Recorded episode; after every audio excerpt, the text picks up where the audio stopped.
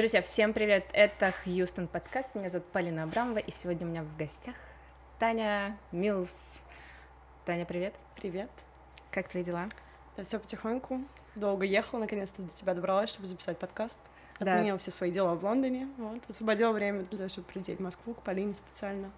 Класс. Я очень рада тебя видеть. Взаимно. Мы с тобой не виделись э, уже больше Двух лет. двух лет, представляешь? Ну да. Обалдеть. Не представляю, потому что мы с тобой как-то и занимались, Да, тренились, да, да, По да. факту последние, что, полгода мы не Да, виделись. да, да, да, да, да. Вот. э, Я о тебе все время думала, думала, как же ты там, э, потому что ты занимаешься очень интересными делами. Ты занимаешься менеджментом артистов. Да. Да. Расскажи, как ты вообще до такой жизни дошла?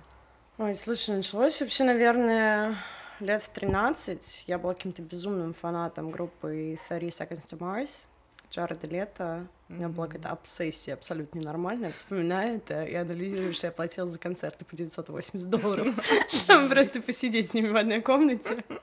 Ты возникает вопрос, да, почему никто вообще не остановил меня в тот момент. Да.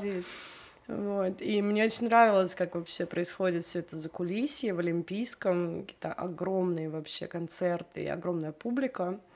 Вот. И, наверное, годам к 16 я поняла, что это то, чем я хочу заниматься. И на одной из эм, Q&A сессий, это когда ты должен уточнять, что такое Q&A? Нет, думаю. Хорошо. Ну, для тех вдруг э, Да, вопросы и ответы, да? Сессия, когда ты, да, с артистом можешь задать ему любой интересующий тебя вопрос, и он, по идее, должен тебе ответить за те деньги, которые ты ему заплатил. Они продавали такую опцию? Да, то есть там была Q&A, роспись на плакате, еще можно было посмотреть с ними фильм, и была опция приватного ужина. В общем, как ты понимаешь... Ты на полную гуляла. Да, приватный ужин состоял из э, тарелки клубники и бутылки воды аква минерали. Мой. собственно, вот. В один момент я поняла, что я хочу заниматься тем же самым, чем занимается их основной концертный организатор. И задала Джарду вопрос, что вот так и так, я сейчас заканчиваю школу, понятия не имею, что мне делать, хочу попасть в вашу сферу, а как туда попасть, я не знаю. И он дал мне абсолютно какой-то расплывчатый ответ, сказал, если ты об этом мечтаешь, значит, ты сможешь это сделать. Думаю, Если хочешь да. идти, иди. И, собственно, я решила, что, в принципе, нужно начинать с малого. А записалась к ним так называемой девочкой-водичкой, что каждый тур, когда они приезжали, я была на бэке, раздавала воду, красила первые ряды в аквагрим, в общем, во всю вот эту вот тематику. И это было то, с чего я начала. Когда они перестали турить в России, а, В каком году это было? 2016, мне кажется, 17 я закончила как раз школу, поступила в университет. В университет поступила вообще по другой специальности, на международные отношения, потому что мне сказали, что это перспективно. Родители? Да, мне никогда в жизни так не лгали, как мне солгали с моим образованием. Вот. И в течение своего бакалавриата я стала вписываться во всякую инициативную такую творческую деятельность в университете. У меня было очень много друзей, кто занимался музыкой, а, рэпом, еще чем-то. Я стала вписываться им помогать. У всех есть друг рэпер. Реально, их почему-то очень много, колоссальное количество. Я стала помогать им, ездить с ними в туры, в какие-то, ну как, если это можно назвать туром, клубы в Рязани. Да, на добровольных началах абсолютно без каких-то финансовых вложений, что с моей стороны, что со стороны артиста. Просто вот полевое, набраться опыта. И как-то постепенно-постепенно я начинала с маленьких артистов. Эм, Последний человек в России, с которым я работала, был Кирилл Хайселф. Это продюсер. Он сейчас работает с Артемом, с Артемом Амчи, который диджей и битмейкер. Мгм. И вот с ним у меня уже была абсолютно профессиональная деятельность, то есть какие-то букирования. Клуб «Смена», насколько я помню, был в Москве. Я не мгм. знаю, есть он до сих пор или нет. Вот там мы были. И я поняла, что это то, чем я хочу заниматься дальше по жизни.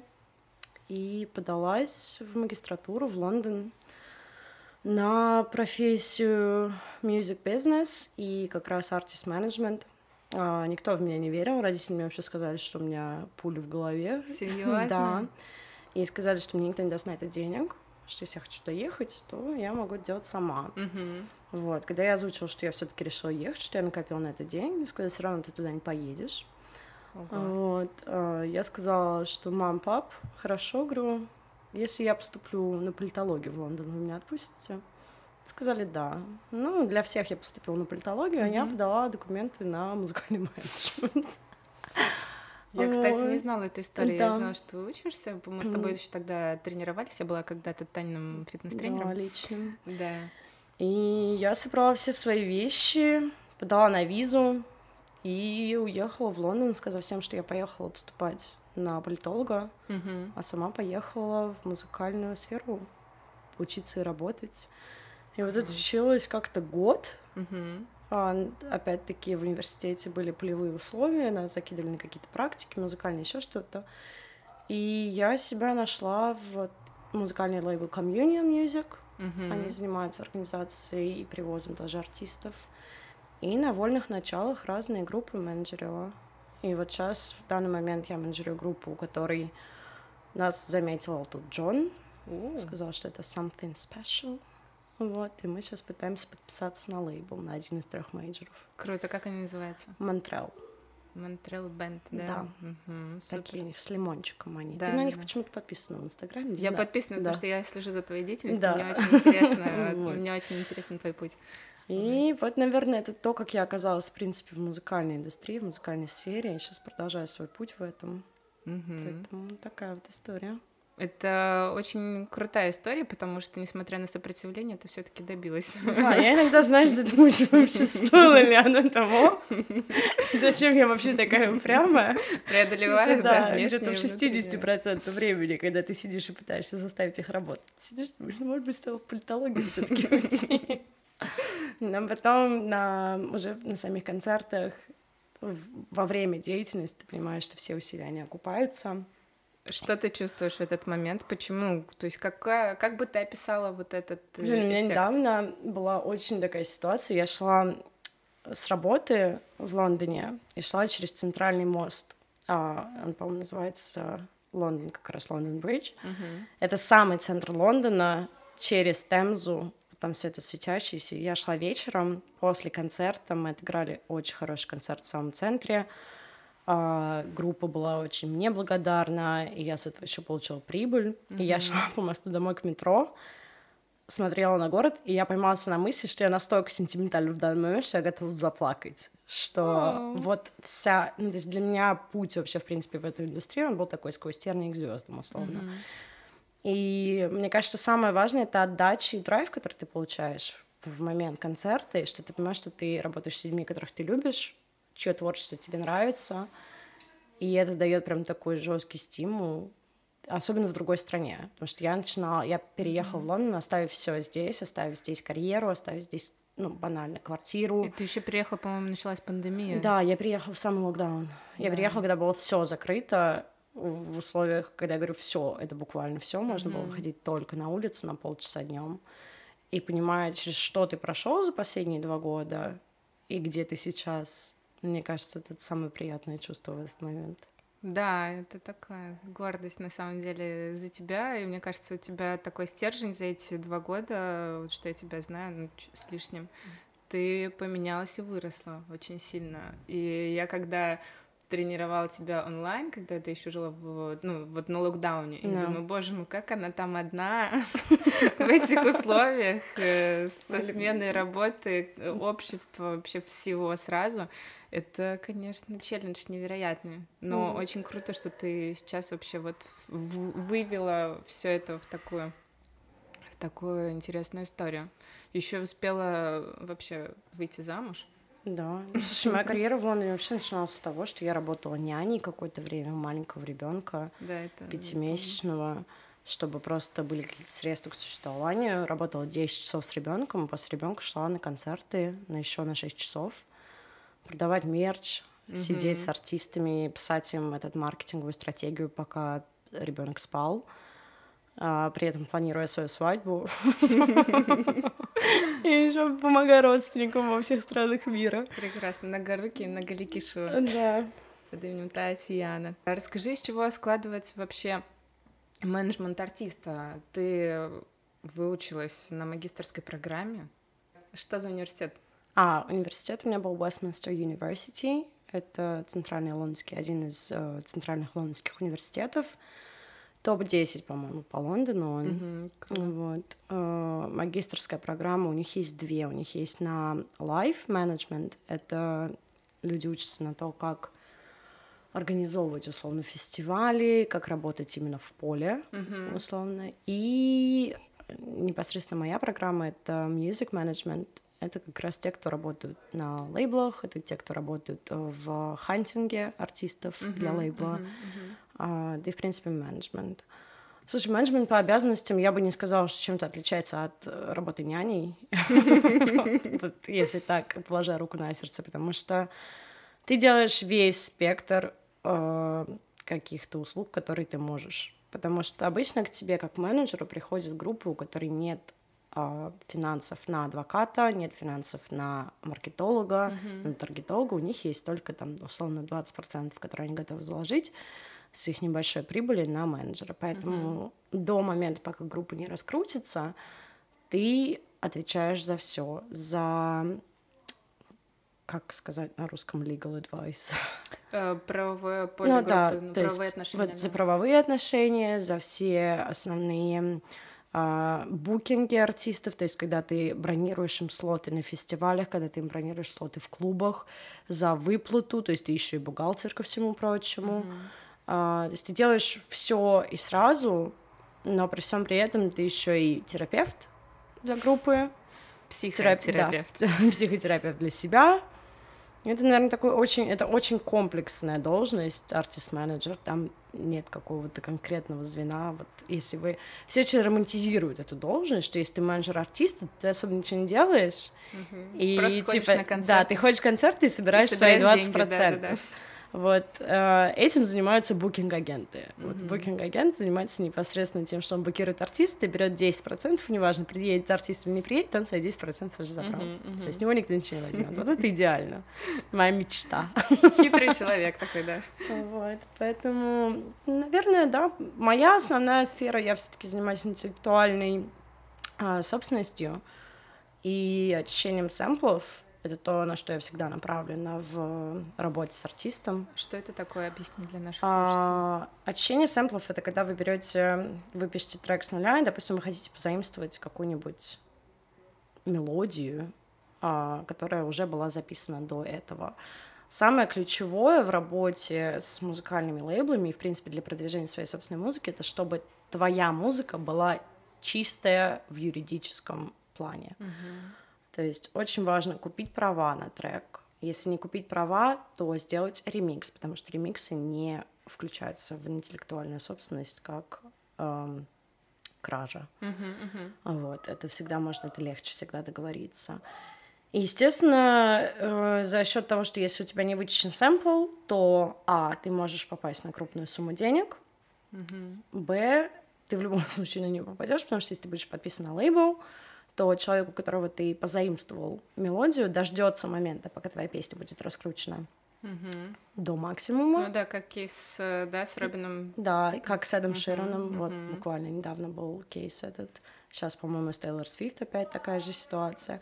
Это там очень сидят, удобно. Там, мне да. кажется, люди сидят Ты сидишь и ждешь, когда у тебя на стриме будет 50 миллионов прослушиваний, такой, ну, наконец-то. И скидываешь им повесточку в суд. Мое время пришло, да. Вот, я именно занимаюсь тем, чтобы артисты, с которыми я работаю, не попадали на такую ситуацию, потому что это доставляет очень много неудобств, и лейблы там очень педантичны в своем выборе. То есть, если лейбл услышит, что у вас неочищенный сэмпл, mm-hmm. каким бы талантливым артистом вы не были, и каким бы талантливым исполнителем, у вас может быть отличный альбом, но когда-то в 2005 году вы записали трек с неочищенным сэмплом, лейбл его найдет и скажет, извините, мы с вами не можем сотрудничать, потому что все избытки придется выплачивать им. Ну да. То есть они будут покрывать весь Токсичный артист никому не нужен, да, в этом плане. Ага, да. Так, и ты, э, мы с тобой за кадром уже обсудили историю о том, что инвестиция в британское образование вот этой магистрской программе, которая длилась один год, она была очень интенсивная, что это было супер вложение. Почему?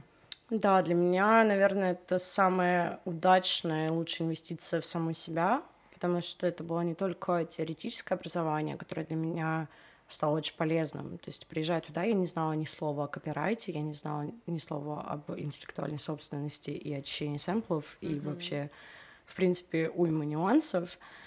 И мне это дало очень хорошую юридическую базу и теоретическую, но при всем при этом нас отправляли работать условно в поле на фестивале.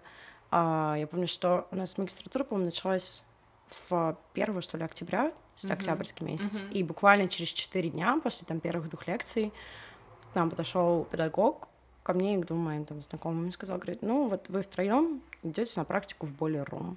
Боли Рум огромный фестиваль электронной музыки, в принципе, он мировой, в Москве он тоже есть и был, ну вот, и нас отправили в поле через гест-лист, сказали, вот, пожалуйста, ходите, документируйте, как что работает, где как, это было настолько здорово, для меня это было настолько необычно, потому что попасть на такой уровень в закулисье и еще с какой-то задачей. Это супер. Да, супер. то есть для меня это было что-то такое вау, mm-hmm. так можно было, зная, имея за плечами 4 года российского образования, где практику нужно было просто выгрызать зубами. А, ну, то есть такое предложение, оно казалось чем-то удивительным. А в течение года ты привыкаешь, потому что тебя отправляют на всякие концерты, когда-то отправляют в офис, в лейбл, посидеть вот на четвертом этаже у Sony и посмотреть, как вот они, у них идет э, штурм, вот этот мозговой штурм, о том, как правильно зафиксировать маркетинговую стратегию. Это же так интересно, мне кажется. Это ужасно интересно, и это вообще... Для меня это было что-то из разряда фантастики. Когда ты видишь, как отбираются болванки, типа, с демо-версиями, когда у них так стоит огромная корзина, mm-hmm и все те, которые приходят по почте, тут есть дурацкая... У них еще приходят по почте? Да, да. Е... ну это, это же те, кто почему-то думает, что если ты по почте точно пришлешь, то тогда точно послушают. И вот они открывают, и если диск не открывается на компьютере, то тут штука летит вот так через весь офис в это ведро. И ты понимаешь, боже мой, сейчас половина просто таланта. Если бы я, наверное, была исполнителем, увидела, что мы болванку кидаем в корзину, у меня пропала мотивация делать вообще все в этой жизни. Ну, или пересмотреть Но, свой подход. подход. Да. И это очень интересно посмотреть изнутри. Угу. То есть, э, к сожалению, ну, в российском образовании, я не знаю, ну, я могу судить по той сфере, в которой я училась, у нас никогда не было никакой практики, и никогда mm нам не показывали, как и что правильно делать, никогда нам не показывали за кулиси профессии. А тут вдруг показали и плюсы, и минусы, mm а тут ты дальше выбирай, хочешь ты дальше в этом учиться или нет. Хочешь ты дальше в этом работать, или ты все-таки пойдешь по каким-то другим стопам. Да, это такая опция, которая на самом деле, мне кажется, самый важный по итогу, когда ты заканчиваешь, ты уже должен понимать, действительно ли ты выбрал то, что ты хотел, или это просто для общего образования какой-то твой бэкграунд, который тебе в дальнейшем Да, какой-то плюс, поможет. да, это же может быть магистратура такая штука, которая может, в принципе, либо определить твой дальнейший вектор карьеры, ну, Либо да, ты можешь что это понять... более сознательный возраст уже, да, ты не после школы, ты уже выучился и уже после да, ты обучения сам ее выбрал. решил, да. И ты решил, нужно тебе это или не нужно, и ты понимаешь, хочешь ли ты в этом продолжать, потому что приходили, честно говоря, ребят, вы поступаете в одну из самых э, таких э, сфер, в которых э, конкуренция очень сильна и очень высока, поэтому вы должны понимать, что нужно либо выбирать что-то нишевое в этой же сфере, mm-hmm. либо придумать что-то свое, либо тогда, ну, просто рвать и метать за это место. Придумывать что-то свое, что подразумевается, свой лейбл? Кто-то делает свой лейбл, кто-то продает, допустим, нам э, на первых двух неделях у нас был курс по э, туровой деятельности. Mm-hmm.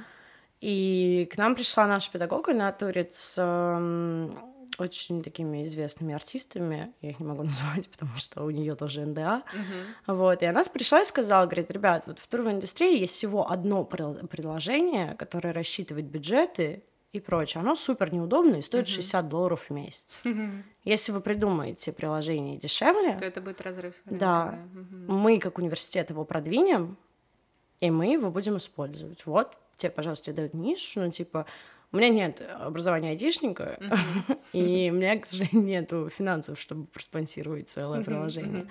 Но у кого-то есть, вот у нас ребята, там, два пацана, они загорелись этим, стали делать, я не знаю, сейчас на какой стадии это развития, но вот тебе просто сразу дают возможность. Да, подкидывают идеи, как И тебе говорят, вот этого нет, вот это сделай, еще чего-то нет, нет, э, какого-нибудь приложения по ментальной помощи для артистов в туре.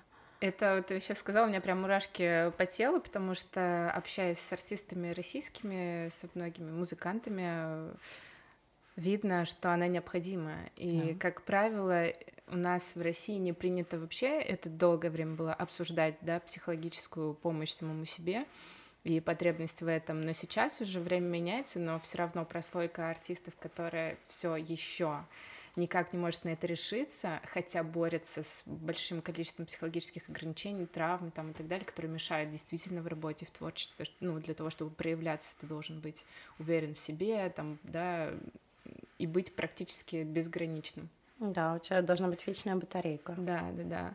Вот, и, конечно, это очень грустно, когда так, и круто, что там это уже обсуждается, возможно, через какое-то время это докатится и до наконец.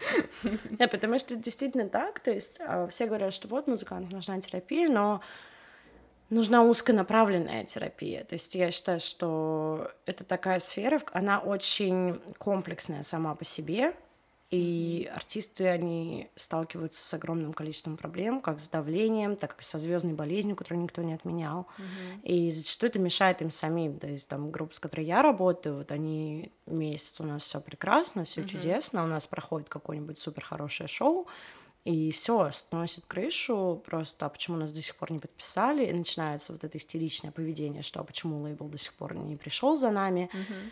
И это нужно направлять либо в нужное русло, либо действительно прорабатывать. Но пока что нет такой оперативной помощи. Угу. А есть ли на уровне университетского образования именно музыкальный коучинг? Я думаю, что да. Я не сталкивалась, потому что я сама не, э, ну, не исполнитель. Mm-hmm. Я знаю, что у моей подруги была ситуация, э, она, довольно, она выпустила альбом, и, в общем, он не пошел по той траектории, которую она ожидала. Mm-hmm.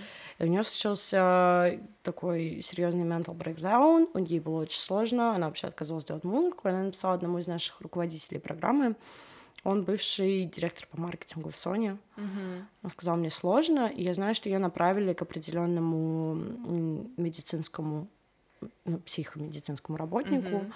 Она месяца два-три пробыла в терапии, вот сейчас она все выровнялась. Да. да. То есть она за это не платила, это было на основе кампуса. Это э, девочка, которая с тобой да, училась вместе, да. да? Это очень, э, очень круто и внушает надежду. Ну, то есть это даже не только для музыкантов. У меня была ситуация в марте этого года, конец февраля-марта, довольно сложное и стрессовое время для меня лично было, и мы попали... У меня была сессия э, такая финальная. У меня было четыре экзамена в неделю после основных таких э, для меня стрессовых событий. Я обратилась к своему педагогу, и он мне сказал, даже не думай ни о каких экзаменах, ты их сдашь когда-нибудь потом. Mm-hmm. Вот номер, вот иди, я тебе написал направление. Мне он просто написал имейл, сказал, что вот студентке нужна психологическая помощь, потому что у меня у самой есть терапевт, э, Ирина моя из Ясно, угу. с которой я до сих Здесь пор... могла да, быть ваша реклама. с которой я до сих пор занимаюсь, но мне нужен был вот человек физически, чтобы вот я села, вот как да. с тобой я сижу, и просто банально проревелась. И кампус мне предоставил такую возможность. Через Блин, неделю мне пришло письмо о том, что если вы сталкиваетесь с какими-то трудностями или с э, русофобией или еще с чем-то, обязательно обращайтесь к нам. Мы вас абсолютно поддержим, поможем во всем. Если нужна финансовая поддержка, потому что это был момент, когда перестали работать все карты и прочее. Mm-hmm. Если там вы не оплатили обучение, мы дадим вам любую отсрочку. И ты настолько себя почувствовал... Я себя почувствовала ужасно защищенной в этот момент. То есть это было... Я поняла, что я могу расслабиться, я могу себе дать момент быть, побыть немножко слабой, набраться вот этих сил, потом все это сдать, защитить и прочее. Потому что, наверное, если бы мне не дали эту паузу, я бы, наверное, взяла академ. Блин, это история с какой-то параллельной вселенной, да. к сожалению. Но это очень круто, что так, что так можно, потому что в наших, к сожалению, университетах пока что таких практик я не наблюдаю, тоже училась в вышке, как и ты, и я тоже столкнулась и с психологическими проблемами в связи с этой магистрской программой и прочим. И знаю, что многие э, сталкиваются с подобными проблемами, и у тебя они тоже какие-то, да, были, я помню, в конце защиты. No. К сожалению, пока что такой открытости нет, вот, но мы тоже, да. У нас есть стигма, стигма ментального здоровья, которую я считаю, она начинает немножко двигаться угу. в лучшую Я сторону. думаю, из-за нашего поколения в основном. Да, конечно.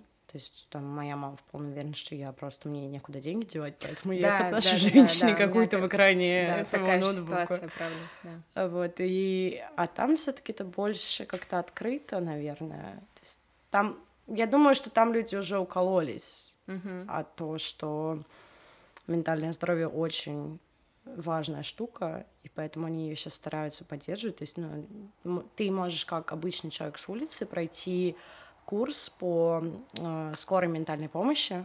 Uh-huh. Э, стоит он, по-моему, 150 фунтов, идет три дня такой интенсив. То есть 15 тысяч рублей где-то, на, если на наши деньги переводить. И тебя обучают, как реагировать, допустим, у твоего друга очень сложная жизненная ситуация, и вот он тебе звонит и говорит, я сейчас выйду в окно. Uh-huh, uh-huh. И тебе дают инструкции, условно тебя учат, как помочь, поддержать человека, типа Первая не словами, да, помощь, да, не словами, что ты а пробовал не выходить в окно. Uh-huh. Есть такая опция. А ты пробовал просто не грустить. Да, да, да, да, да. А тебе говорят какие-то инструменты, какие-то фразы. Я понимаю, что это не тебя не учат быть психологом и терапевтом, да, но тебе тебя обучают, как быть более эмпатийным к людям, да, как угу, это. Да. И как, наверное, поддерживать людей, окружающих вокруг себя. Да, тем более сейчас э, слишком острые ситуации в мире повсеместно, и мне кажется, нам всем нужна такая поддержка и такие люди вокруг, которые хоть чуть-чуть будут действительно более эмпатичными, чем, может быть, даже твоя семья да, иногда. Старшее поколение. Да, да, да поэтому это очень важно. И я сталкиваюсь часто сейчас в соцсетях с мнением э, старшего поколения, там 36, вот это и выше, плюс э, о том, что мы очень ранимые, что мы чересчур да. чувствительные, и вот это вот все, что слишком много мы рефлексируем на всевозможные темы, но оценивая как бы ситуацию в результате, которую мы получаем, все-таки мне кажется, что мы двигаемся в правильном направлении. Если вы считаете иначе, напишите в комментариях. Мы будем дискутировать на эту тему, я думаю, еще много раз. И в итоге ты закончила успешно эту программу. Ну. Да, и пошла на работу. До этого ты работала же, у тебя было какое-то предложение еще в Sony. Да, но я решила, что я пока что до них не доросла, а потому что я не готова идти в крупный лейбл uh-huh. без... У меня есть опыт, но он мне на данный момент не позволит вырасти в прогрессии, в которой я хочу вырасти. Uh-huh, uh-huh. Я решила, что я год или полтора поработаю на маленький, ну как маленький, относительно Sony, конечно, маленький лейбл. Uh-huh.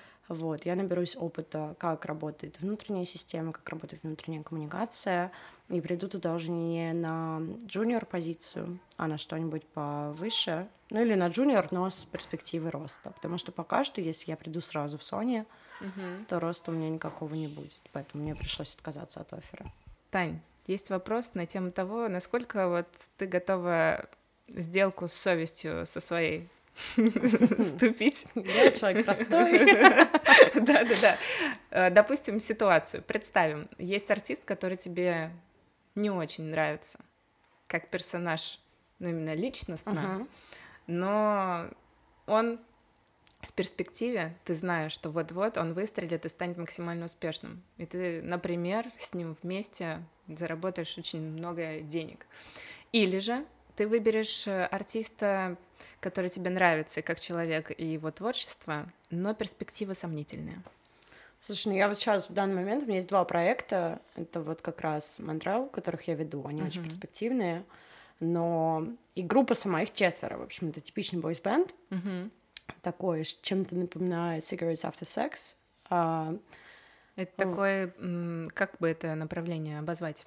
Поп, типа поп-инди, инди, инди-поп, такой вот что-то среднее, альтернатива. Я бы, я бы сказала, что это альтернатива, да, наверное. Вот, и они очень перспективные, вот это про них я говорила, про Элтона Джона, mm-hmm. но а, солист, как человек, ужасно безответственный, ужасно с манией величия, и это просто какой-то ужас. То есть нам очень сложно работать. Я за них взялась, потому что я понимаю, что это в перспективе очень хороший прибыльный проект. Да и, в принципе, сам, мне музыка их со мной очень сильно резонирует, то есть мне очень нравится исполнение и прочее. Но я буквально совершаю, я приношу свое ментальное здоровье в жертву, когда я с ними работаю, потому что очень тяжело, ты периодически... Но у нас действительно токсичные отношения. Uh-huh. Человек абсолютно не соблюдает личные границы и рамки. Я два раза была на грани, чтобы сказать, ребят, все, я больше так не могу. Что случилось, что он тебе написал? А, первая у нас была ситуация в том, что им, в общем, им по 36 лет, они довольно старой закалки для, для, для начинающих Ребята, артистов. мы не иджисты, нет. Да, то есть никаких проблем нет у меня с возрастом, но в, для музыкальной сферы это такой возраст, чтобы начинать довольно уже пожилой. Вот. И они отказываются принимать внимание, что социальные сети — это двигатель прогресса. Ага, они То такие, есть, что да, Инстаграм... Мгм. Да, и у нас была одна из э, ситуаций, когда они вели Инстаграм, в общем, он обожает фильтры VHS съемку. Это какой-то вообще кинг у него Ага. определенный. И все истории в Инстаграме качество 140, просто там все такое на пикселях расплывается, ничего не понятно. Мгм. Камера летает интересно. вот так. И мы настав... я настаивала на том, чтобы просто сделать... У них есть бюджет, все, чтобы нанять видеооператора, просто чтобы мы снимали качественный контент. Мы наняли видеооператора, снимали контента. А, я им раскидала полностью в а, плановом инстаграме, типа, как это должно выглядеть. Все прекрасно, мы все утвердили. Он говорит, да, все чудесно. Проходит неделя, я захожу в инстаграм, и у нас опять фильтры VHS. Я думаю, а в чем дело просто? И Мне помимо кажется, фильтров его надо VHS отрубить просто от доступа. да, то есть вот это сейчас то, что произошло. И помимо фильтров VHS он очень любит выложить, типа, какой подкаст сейчас слушает Джонни. Никому не интересно, какой подкаст он слушает. Типа, у нас, ну, 3000 подписчиков. Ну, там им вообще не интересно, понимаешь? Там еще подкасты такие, типа, философия бытия. Вот. И у него нет абсолютно разделителя личное публичное, Мгм. то есть и он все, что он в своем инстаграме должен в личном вести, он перекидывает на основную страницу. Путает церковь и государство. Да. Мгм. И мы очень долго с этим воевали. Вот сейчас мы пришли к выводу, что мы просто я поменял пароль в Инстаграме. Потому что была единственная опция отнять у него доступ. То есть это были какие-то... Мы собирали собрания, нас все четверо сидели, мы голосовали, мы голосовали бумажками, чтобы это было анонимно. Нет, все, ну, типа, человек не понимал. И было очень сложно, и сейчас у нас с ним есть условия, мы прописали в договоре, что если я начинаю с ними работать без контракта, Мгм. после вот двух-трех таких ситуаций мы прописали в контракте, что если не выполняются условия с моей стороны, то через две недели я даю просто, я ну, пишу им, что мы расходимся, я довожу все свои э, там, обязанности, они ищут нового менеджера, и мы расходимся. Мгм. Потому что иногда бывает очень сложно. Вот. А второй проект у меня как раз я очень чудесно отношусь э, к девочке, это вот про которую я сейчас рассказывала, моя Мгм. бывшая. Она чудесный человек, она очень талантливая, но я не думаю, что в ближайшие типа лет пять музыка выстрелит. И я все равно... Почему? Чего ей не хватает, как думаешь? Ей не хватает драйва. Вот, Мгм. знаешь, какой-то, наверное, не то что мотивации, а уверенности в себе. Все-таки я считаю, что Должен быть какой-то да, стейтмент. Мгм. должна быть какая-то заявка на. То есть ты должен говорить, что вы должны меня писать не только потому, что у меня хорошая музыка, а потому что я вам принесу прибыль, я сделаю шоу, Мгм. и я сделаю круто. Когда ты просто рассчитываешь на то, что у тебя хорошая музыка, музыка без оболочки не да. выстрелит. К сожалению, мы живем в век таких социальных сетей, какой-то огромной а, социальной конкуренции, говоря про социальные медиа, что но ты должен делать заявление, ты должен, ты постоянно должен быть претензионным. И у нее, к сожалению, склад характера не такой. И вот мы пытаемся, не то, что мы пытаемся ее ломать, у нее в менеджменте я основной менеджер, а у нас есть девочка, которая занимается контентом в социальных медиа, вот, она ведет ее социальные медиа, и мы пытаемся ее украдкой снимать, как-то ее там, знаешь, в ее... То есть она с нами абсолютно открытый человек, Да. но когда дело касается выложить это в Инстаграм, у нее стоит блок. Мгм. И вот мы потихоньку, полегоньку, я не знаю пока что, куда это приведет, но я абсолютно на добровольных основах с ней. Поэтому я думаю, я такой абсолютно flexible артист-менеджер. Круто. Вот. Это сейчас твой основной вид деятельности. Да. А, Как думаешь, за счет чего ты не выгораешь? За счет того, что у тебя есть вот этот э, аль- альтернативный проект, э, я имею в виду девочку, Ну. ко- с которой ты, в принципе, да, на добровольных началах, это какая-то часть творчества. или потому что у тебя, в принципе, изначально есть э, была цель, был план, и ты его придерживалась? Я думаю, что, во-первых, потому что я веду несколько проектов, то есть я переключаюсь довольно часто. Плюс у меня есть своего рода подработка, это моя работа на лейбле, когда я хожу продавать мерч, или когда я общаюсь с более крупными артистами. А есть артист, с которым ты хотела бы больше всего поработать? Какая-то твоя голубая мечта, которая возможно, когда-то реализуется? Слушай, я бы не сказала, я не сотвори себе кумира, я действую по принципу, mm-hmm. да. Наверное, моя мечта уже осуществилась. Я поработала с Джардом Лето. Это была вот, наверное, пик моего детского и подросткового мечтания. Сколько тебе было лет? Типа 18? 17? 17? Да, 17 лет. Я с 17 начала с ними так взаимодействовать. Блин, на самом деле интересно поработать, знаешь, с кем? С Постмалоном. Mm. Вот, мне кажется, он такой добряк. Вот. У него образ, да, очень душевного такого Вот он абсолютно, он такой рэп-стар и рок-стар весь, он вообще такой заряженный, а потом, когда ты смотришь видео с ним, он вообще такой лапушка. Вообще, да. я недавно видела видео, где он разлил фанатки пива, случайно задел ее. Вернулся, купил ей новый, отдал его. Я думаю, вот с тобой хочу поработать. Вообще прекрасный человек. Возможно, да, он не токсик. Но представляешь, вдруг он э, тоже, ему пиар-менеджер сказал, вот сейчас нужно тебе сейчас разлить этот мы стакан снимем. Специально, мы сейчас снимем это и убрать. И извиниться потом. Да, вполне возможно. Вот. Никто не знает на самом деле, да, но будем надеяться, что он действительно такой, хотя бы Хорошо об этом, в да. голубых мечтах, да. Да, да. Э, кто сейчас э, в Великобритании самый популярный артист? Кто это? Гарри Стайлз? Да, Гарри Стайлз, конечно. Да, это какой-то... Он откатал тур на и Америку, и Европу, и у него тур длился почти год. Он начался, по-моему, в прошлом октябре. Вот сейчас он должен был закончиться. И ему продлили даты. То есть он в Лондоне будет играть седьмое шоу, если я не ошибаюсь. То есть по всем столицам он ездит колоссальное количество раз. В чем его феномен? Слушай, его феномен в том, что он начал с One Direction, Uh-huh. И они выстроили себе лояльную базу с 13-летних девочек. А, да, он оттуда? Да, а, конечно. Я просто, видишь, выпала немножко из этого сегмента, да. потому что я не слушала эту музыку. И тут он появился, когда началась история с Watermelon Sugar. Да, это вот был предыдущий альбом. Я uh-huh. думаю, что очень грамотно его раскрутил лейбл потому что Он они... на Sony? А, он на Колумбии, ну да, это subdivision от Sony.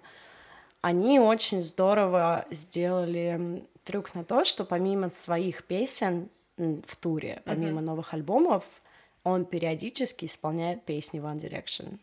Ну, какой? То есть чисто Хитренький. технически, даже те, кто не слушал типа его, но когда-то были фанатами One Direction, uh-huh. они приходят на концерт, и они срывают какую-то колоссальную прибыль, ну, то есть они продали Уэмбли, 60 тысяч зрителей, он в Вембли играл 4 ночи угу. подряд. Офигеть. И билеты не купить вообще, то есть даже самые верхние, у нас пресейл у Sony, пресейл Spotify, угу. я на всех, типа, препродажных листах, и я не могу купить билет.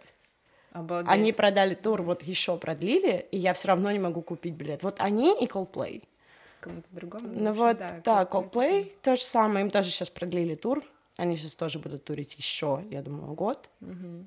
Но, опять-таки, у этого есть обратная сторона медали, то есть, условно, у Гарри Стайлза, которому продлили тур, все фанаты в восторге, лейбл в восторге, он, я думаю, наверное, тоже, потому что у них прибыль, а его близкое окружение, семья, мама выложила его в Инстаграм, что, типа, я не могу поверить, что лейбл продлил еще тур потому что, я думаю, ментальное здоровье сказывается. Mm. Если ты посмотришь видео, как он начинал тур, на абсолютном запале, типа энергичный и прочее. Сейчас Это его первый песни... большой тур же такой, да? Я думаю, что да. Такой большой, по такому масштабу, да, первый. Потому что еще ТикТок сыграл свою роль.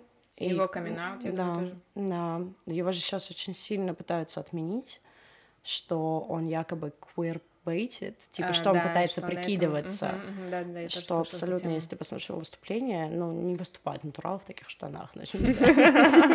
Просто давайте так. Ну да, обращай внимание на нашу эстраду, у нас там точно таких, да, только И я думаю, что очень сильно сказывается на ментальном здоровье, на, в принципе, его... У него так немножко пропал запал сейчас. Прям видно, что он уставший, очень уставший. Но это обратная сторона медали. Если ты готов чтобы в тебя вкладывали 90 миллионов фунтов для раскрутки твоего альбома. Сколько, сколько? 90 миллионов. Фунтов. Сколько это в рублях? Мне кажется, 900 это... миллионов рублей? Да? На 100 умножаем. А, ну это квартира у нас на, на, на Третьяковской. Ничего, ну да, где-нибудь на набережной, на, на Пресненской. Ну вот тебе, пожалуйста. Ну, если ты готов, то ты будь готов отрабатывать тоже. Да, у всего есть э, свои отголоски.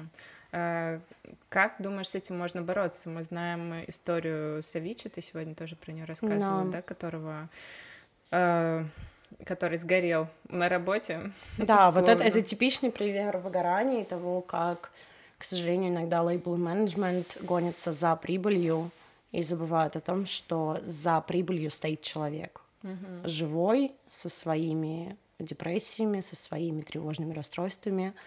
И иногда, э, как говорится, by all means, типа всеми средствами они пытаются выжать из него максимум. И Но сейчас... это не долгосрочная перспектива. Да, но для некоторых долгосрочная. Вообще говорят же, типа, что цикл развития артиста, что ну, там 20 лет угу. в среднем, типа, вот от момента взлета до его там пенсионного возраста, а дальше он превращается в Элтона Джона, который турит и occasionally играет на рояле. Ну, да, да. Вот. И поэтому за эти там 20 лет пытаются выжить по максимуму из человека. Я думаю, что тут важно искать себе грамотный менеджмент и понимать свои собственные возможности. То есть mm-hmm. говорить себе стоп, когда ты знаешь, что уже все, ты больше не можешь физически.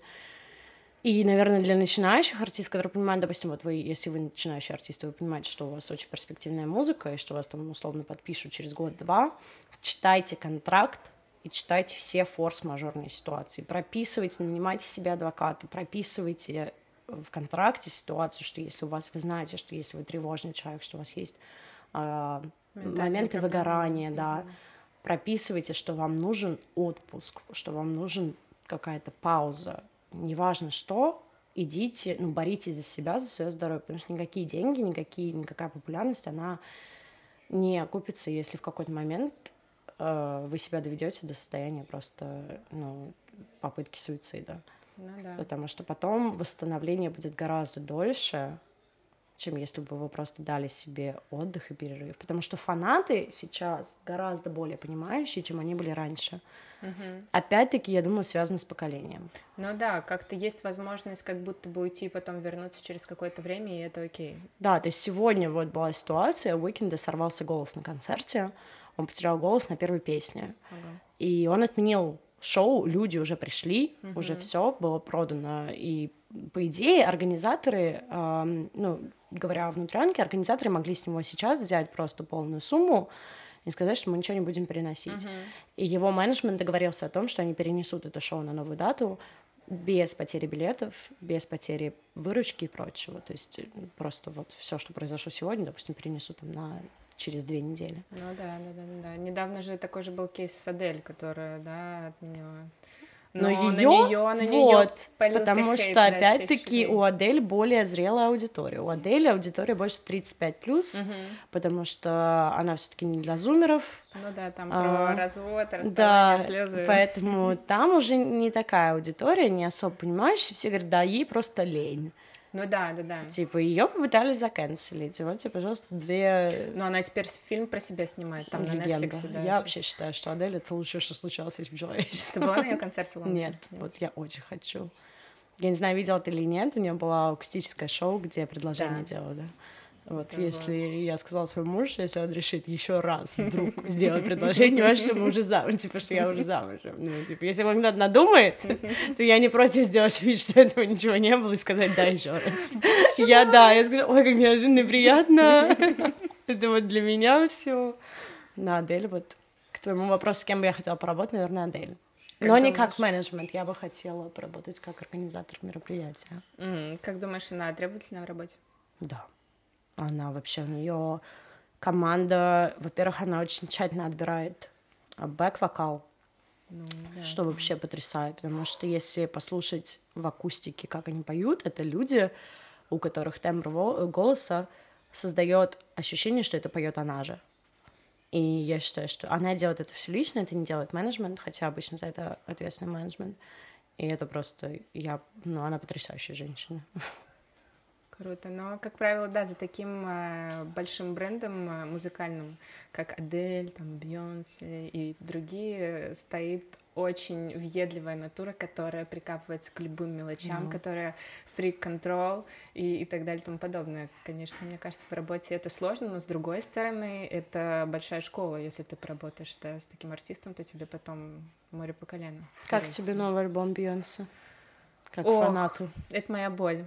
Да? Да, это моя боль, потому что с появлением а, джазового саксофониста в моей жизни, вот, мне сложно становится на самом деле воспринимать такую музыку. Я понимаю, на что он был нацелен, это была просто танцевальная uh-huh. тема, она хотела освежиться и так далее, но учитывая ее позиционирование и даже весь визуал, который был сделан в поддержку этого альбома, она на коне, там четыре yeah. коня апокалипсиса, вот это вот все, и ее вот эта феминная, чересчур, да, женская позиция, э, типа woman power, там все эти дела, э, уже как будто бы устарели, но при этом она решила запрыгнуть в электронную волну. Ну, то ну, есть да. я вообще не любитель электронной музыки, начнем с этого, то есть я не могу такое слушать вот просто для чила и релакса. Это больше действительно, чтобы пойти куда-то в клуб э, и потусить с друзьями, это, наверное, действительно круто. Причем там очень много сэмплов, э, там 800 артистов в авторах указано, опять да. же, да, к вопросу э, очистки прав и так далее. Я думаю, что они заплатили какую-то колоссальную сумму. Да, да, да, и там было несколько авторов, которые отказались от сотрудничества с ней на предыдущих альбомах, и она их э, засэмплировала в этот альбом, и в итоге не согласились, ну, в общем, это интересно, но для меня она теряет свою актуальность с ее повесткой. Ну да, своего рода. Но опять-таки она уже подходит к тому возрасту, когда она да. особо... Она может делать все, что хочет. Да. Она так же, как Адель или та же Лана Дел Рей, которые сейчас просто развиваются как Лана Дел Рей — это тоже такая интересная, конечно, тема о том, как ее многие начали хейтить после ее вот этих ментальных внешних изменений. И, конечно, такая непривычная ситуация, как будто бы, э, когда человек был на такой волне, всегда был иконой какой-то утонченности, такой меланхолии, да. стиля, чего-то такого. И для меня тоже я над собой работаю на тему принятия других людей, да, и мне проще, все проще и проще становится воспринимать любые изменения, там, визуальные, ментальные и так далее.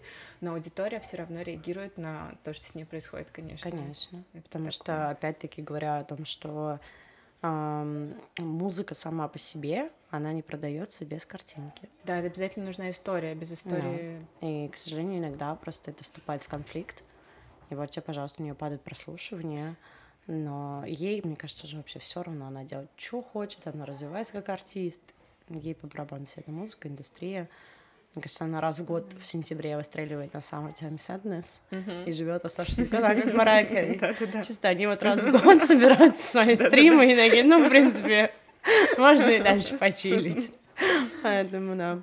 Да, уж э, интересно, кстати, да, что такие кейсы, как у Мария Керри и прочих э, звезд 90-х, они все очень звездные, невероятно, mm-hmm. судя, да, вот по там интервью их э, команды, там тех, кто с ними как-то соприкасался, все очень токсичные, и, но, тем не менее... Ну, слушай, а Кейт Буш, которая сейчас выстрелила с э, Running Up the Hill uh-huh. после Stranger Things, и которые, когда у них проводили интервью, спрашивали, типа, а вот ну, в чем смысл песни? Она говорит, я не знаю, в чем смысл песни.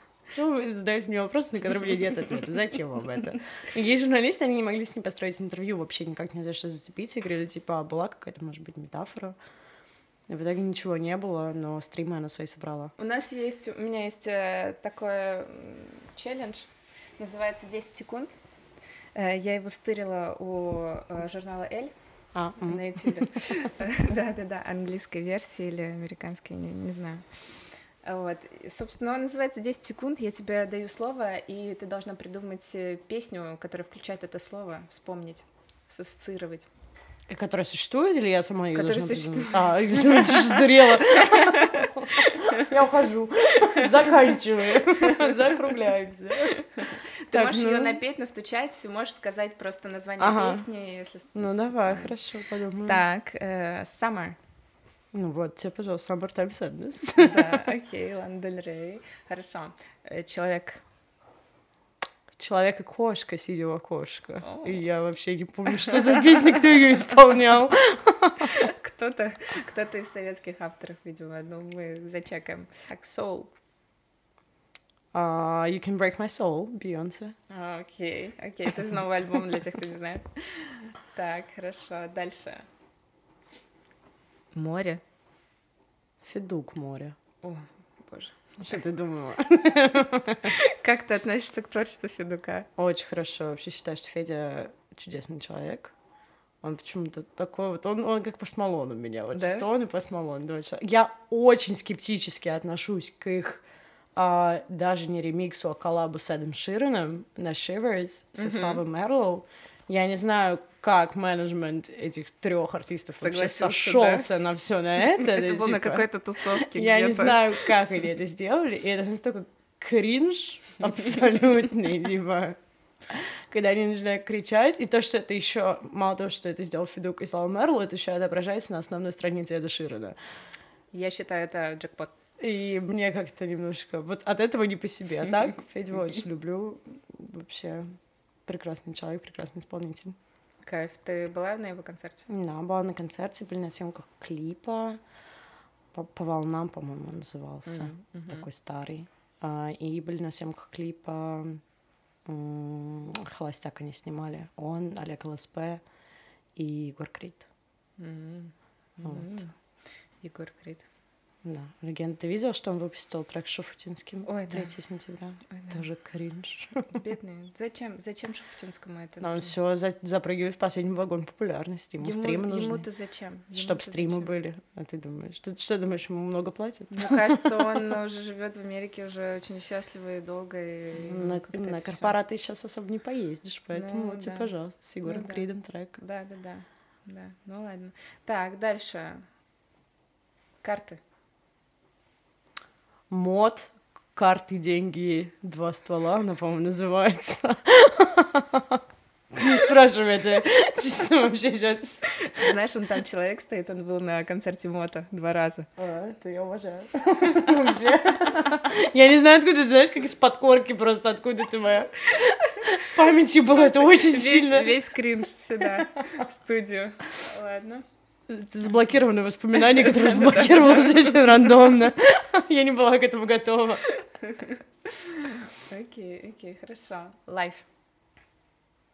Life on Mars, первый альбом 30 Seconds to Mars. Одна из моих самых любимых песен, пока они не скатились. Не скатились в Гуччи.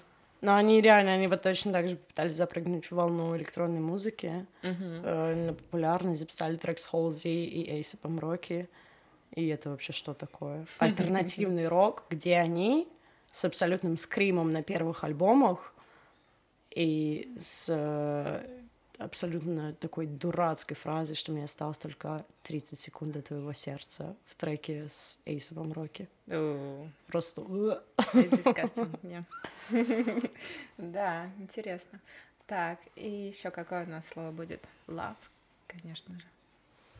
Я бы сказала, что love, love, love, нет, как он называется, love, love, face plus dreams, это тоже альбом Марсов, очень это альбом для меня значит очень многое. Это то, с чего, в принципе, началась моя музыкальная карьера. Mm-hmm. Вот тот самый тур. Наверное, я бы его назвала. Либо Love on Tour, тоже тур Гарри Стайлза, на который я все пытаюсь безуспешно попасть. Ты хочешь попасть на него, потому что тебе нравится то, что он делает? Мне нравится и музыка, и просто мне очень хочется Или посмотреть, как они делают. Мне кажется, это шоу вот из разряда действительно Coldplay, Бейонсе, всех таких крупных артистов, потому что очень все красочно, очень все такое красивое, драйвовое. Мне такое нравится. Угу, угу, круто. Какой концерт самый запоминающийся был в твоей жизни? Ну, не считая, давай, 30 Seconds to Mars. No. Кендрик Ламар на The Flow фестивале. Uh-huh. Uh, вообще, я считаю, я смотрела... Я не попала в этом году на Гластенбери, uh, зато я пойду в следующем году тоже. Билеты распродаются за секунду. И я считаю, что это один из uh, талантливейших рэперов современности. И то, что ему дали премию Пулицер, да. да. Это абсолютно заслуженно. И это было настолько красно. Я была на его туре DNA. Угу. Это было здорово. Он поет без плюса. Угу. Он что редко читает, для рэперов. Действительно, он читает абсолютно в том же темпе, что у него в записи. И я вообще я была в восторге. В этом году, когда я смотрела запись э, с Гластенберри, его это корона за 3 миллиона долларов, uh-huh. э, Тиара. И когда она потекла кровью, и это еще было в моменте, когда запретили женщинам право на аборт в США, да. и ты сидишь, думаешь, вообще как? То есть по факту, ну, его не должно волновать, ну, как он мужчина, а, ну, да. да, он привилегированный мужчина, б, и он в Великобритании на фестивале для белых.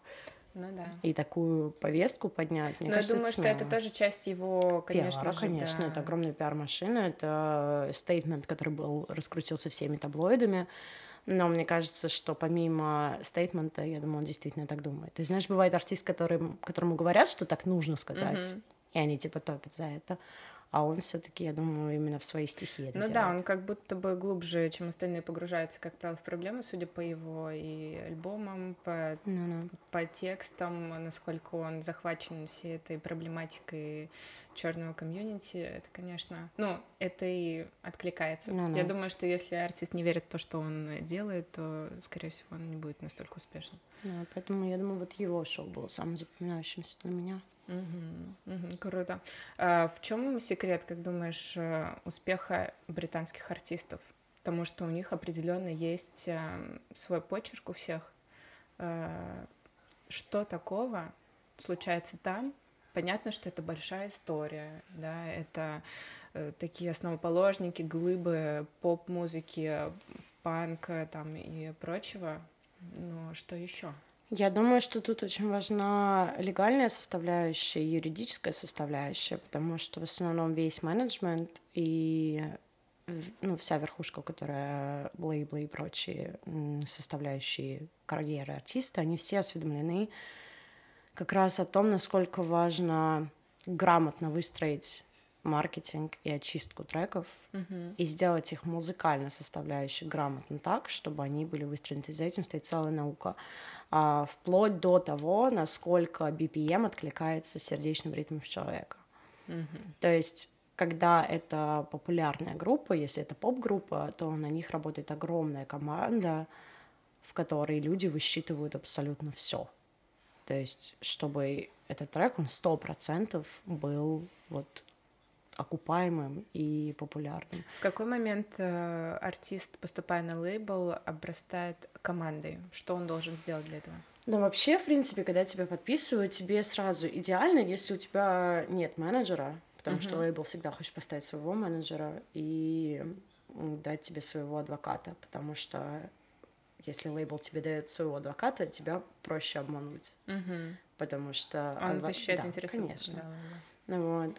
Я думаю, что обычно сразу в контракте прописано три человека. Это букер, человек, uh-huh. который букирует тебе все мероприятия, это твой менеджер от лейбла, который будет заниматься твоим маркетингом и прочим, и, соответственно, адвокат легальный, все эти советы, юридическая помощь. Вот. Это прям с самого начала. Когда ты начинаешь чуть сильнее раскручиваться, естественно, у тебя добавляется команда маркетологов. Uh-huh. На четвертом этаже есть, у Sony есть, например, Creative Team, который занимается всеми типа партнерством с брендом. Там, если к тебе приходит Томми Хилфигер и говорит, что мы хотим вот uh-huh. на вашего артиста надеть наши джинсы, чтобы он uh-huh. там был в продукт плейсменте, у тебя обычно артиста там 3-4 человека, которые этим занимаются. И так, типа, в геометрической прогрессии тебе добавляются люди, которые занимаются твоим ютубом, которые занимаются какими-то финансовыми моментами. Вот. Из советов изначально первые два человека, которые вы себе должны найти в жизни, это хороший адвокат и юрист, который занимается интеллектуальным правом и собственностью. Никакой другой вам не нужен. Вам нужен именно тот, кто будет защищать ваши права на вашу музыку и на ваше творчество. И грамотный менеджер, который вам поможет этого же юриста найти, и который вам поможет грамотно устроить сделку с лейблом. Mm-hmm. Вот. Идеально, если это будет один человек. Но, не знаю, мне кажется, в российской действительности вообще такого человека днем с огнем не сыщешь, их просто Вообще нет юристов по интеллектуальной собственности музыкальной индустрии. Если ты найдешь 20 человек, которые лабо- работают на мейджорах здесь, Мгм. Ты будешь супер удачливый и счастливый. Мне кажется, у нас очень не развито. Ну, мне сложно судить, потому что я не работала на российском рынке глубоко. Типа я здесь работала довольно посредственно. Но именно юристов, которые готовы работать с артистами и защищать их права, их очень мало. У нас этому Да, не как будто учат. этой практики до сих пор вообще очень мало, как-то все грустно в этом. У плане. нас, к примеру, здесь нет, эм, они называются collect- collection societies, это корпорации, которые занимаются сбором твоих э, стримов и роялтис, когда твоя музыка проигрывается в кафе, ресторанах, метро, автобусах. В России этим занимается, Роспатент. да, вот, в общем, они, это одна вот эта вот Клака. контора, Да. которая занимается вообще всем подряд. И я думаю, что они не, не занимаются, не сотрудничают ни со Spotify, ни с кем. То есть они, они собирают это все себе, и дай бог тебе там 3000 рублей в месяц упадет, если вообще тебе повезет. Ну да, у нас на роялти вообще никто не зарабатывает, насколько я знаю, из русских Да, артистов. а это должно быть, это огромная статья, которая тебе добавляет огромную прибыль. Э, Как складывается вообще, ну вот бюджет артиста? В чем основной доход? Это роялти, это Основной доход концертная деятельность? это концертная деятельность, это туры, а, это мерч, после них идут роялтис, после них идут стримы. Стримы — это самое низкое, с чего ты вообще можешь заработать. А у нас в России наоборот. Сейчас, Да. по крайней мере, да, насколько я знаю, все молодые артисты получают большую часть дохода с стримов. Э, С известными событиями я не знаю, что Ну-ну. произошло со стримами и с оплатой. Я думаю, что Ну, вообще все упало, прикрылось. насколько я знаю, потому что у меня выпускная квалификационная, квалификационная работа. Короче, она как раз анализирует, как поменялся российский стриминг Мгм. и вся ситуация на российском рынке после того, как менеджеры ушли, потому что ушли же все. да. Вот. И что забавно, вырос... В общем, мейджоры и стримы были придуманы для того, чтобы бороться с пиратством. И их же уход спровоцировал огромную вспышку в пиратстве Мгм, сейчас. да. Потому что они-то ничего не платят, они не имеют права сюда платить больше налог и прочее. Вот, соответственно, здесь я не знаю, как сейчас со стримами конкретно. Зам- замкнутый круг. Да, поэтому... А так, да, еще огромный процент приносит э, партнерство с брендами, реклама, рекламные интеграции какие-то. Если тебя, например, бренд одевает Nike, то это приносит прибыль и лейблу, и тебе самому. Мгм. Как думаешь, чего не хватает э, русскому шоу-бизнесу? Почему сейчас такая ситуация, какая есть? Да, осознанности, понимания, когда хватит. У нас почему-то все думают, что у нас у всех бесконечный ресурс, и что если они были популярны в 80-е, то они все еще могут быть на гребне волны. И у нас очень сильная монополия в этом плане на музыкальный бизнес. У нас же всем, кто у нас, Дробыш, э, Матвиенко. Матвиенко, кто у нас еще из продюсерского Крапивина, Мгм. и иногда, Вельвет да, и Эрнст, ещё который занимается типа визуалом и всем. И они владеют вот этой всей э, системой продвижения. Ну да, это все медиа в основном, Да. да. то есть если ты независимый артист, э, тебе очень сложно продвинуться куда-то дальше своего там лейбла потолка, неважно, подписан ты на Sony или на Warner, если тебе не дают э, медиа огласку в крупных таких там федеральных каналах или еще чем-то, ты никогда не сорвешь эту популярность. Ну да, либо нужно вируситься через интернет. Да, но Да. опять-таки, Но вложений как ни первых. странно, радио же приносит огромную прибыль. До сих пор. Да, это вот как раз об, э, об этих collection societies, которые должны собирать прибыль с радио. А, Если мы говорим там про центральные радио, то я не знаю, как в России, допустим, в Лондоне минута на BBC на первом тебя приносит около 40 фунтов. Вот В представляешь? России я уверена, что это не так. Эм, У нас будет в гостях э, Женя Лазаревская, директор группы Ума и Семен Слепакова. Вот, и мы у нее узнаем, как дела обстоят. Э, Я хотела спросить, работают ли э, британские музыканты на корпоративах?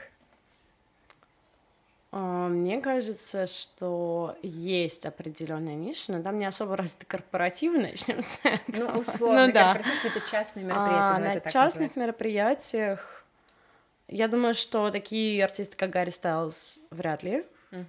А У них просто вот. нет времени потребностей. Есть, да, есть определенные фирмы, которые занимаются кавер-бендами, а, которые их там предоставляют на свадьбу, еще куда-то. Ну, это они... окей, с этим понятно. Меня интересуют более масштабные артисты, которые у всех на слуху. Я думаю, что если у тебя средняя аудитория, то, в принципе, можешь. Можешь заплатить Maroon 5 несколько, 10 тысяч долларов, чтобы они спели у тебя на свадьбе. Uh-huh, uh-huh. Вот. Я думаю, что если ты не миллионник, типа Гарри Стайлзада или прочих, uh-huh. то, конечно, да, это вопрос денег. Ну да, да, да. Всегда сколько да. ты предложишь. У каждого есть свой ценник. Да, да. А чего бы тебе хотелось э, добиться в своей карьере в ближайшие там пять лет? Блин, да, Есть наверное... какие-то вообще, ты ставишь себе цели? Или... Да, я хочу дойти до синьора бренд партнершип Sony.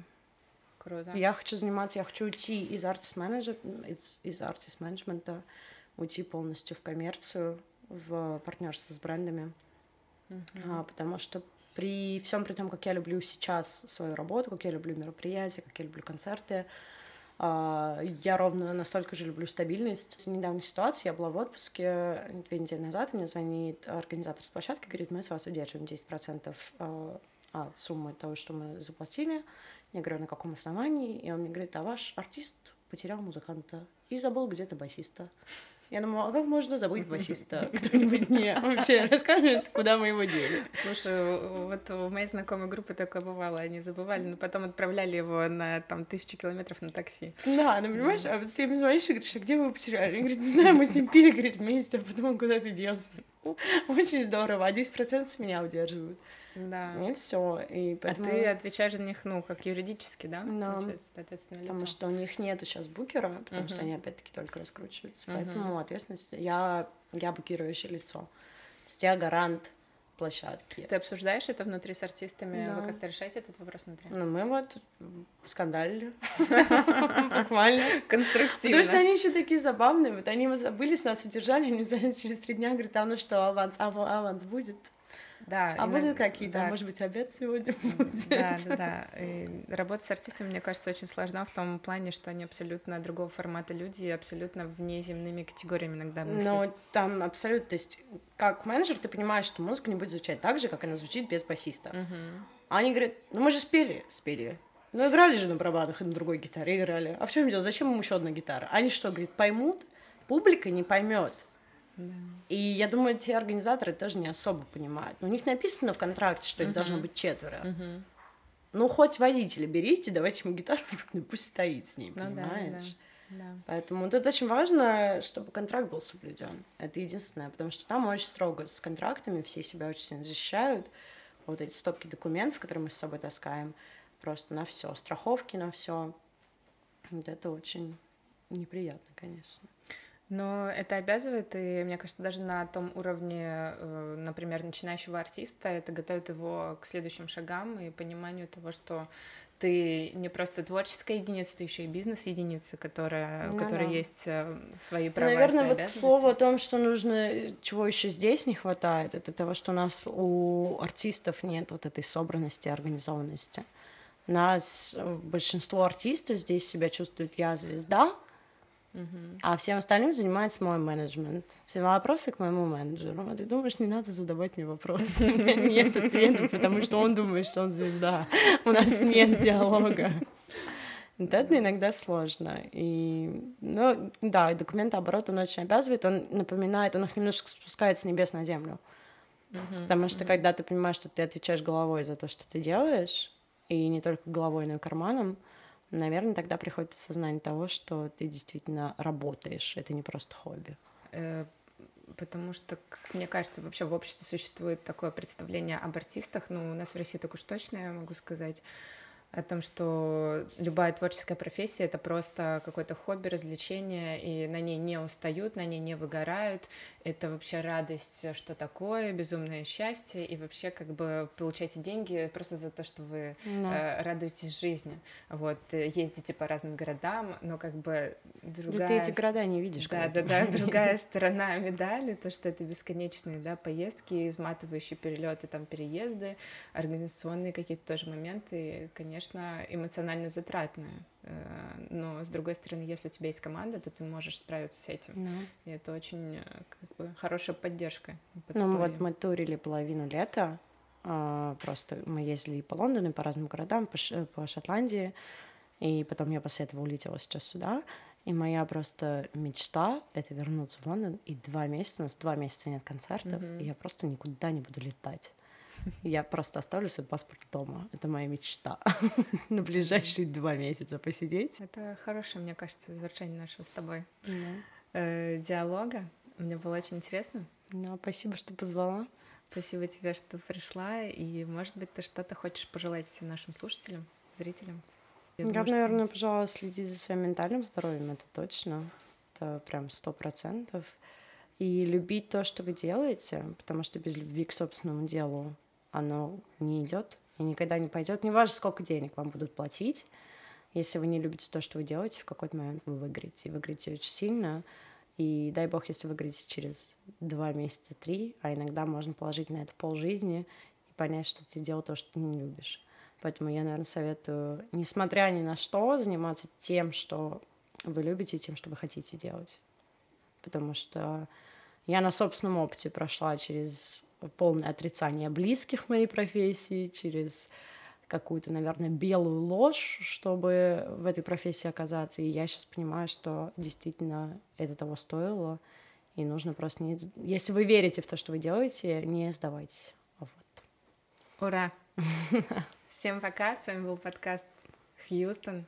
Подписывайтесь на нас на всех платформах и поддержите нас на Бусте, если вам нравится то, что мы делаем. Всем спасибо. Всем пока.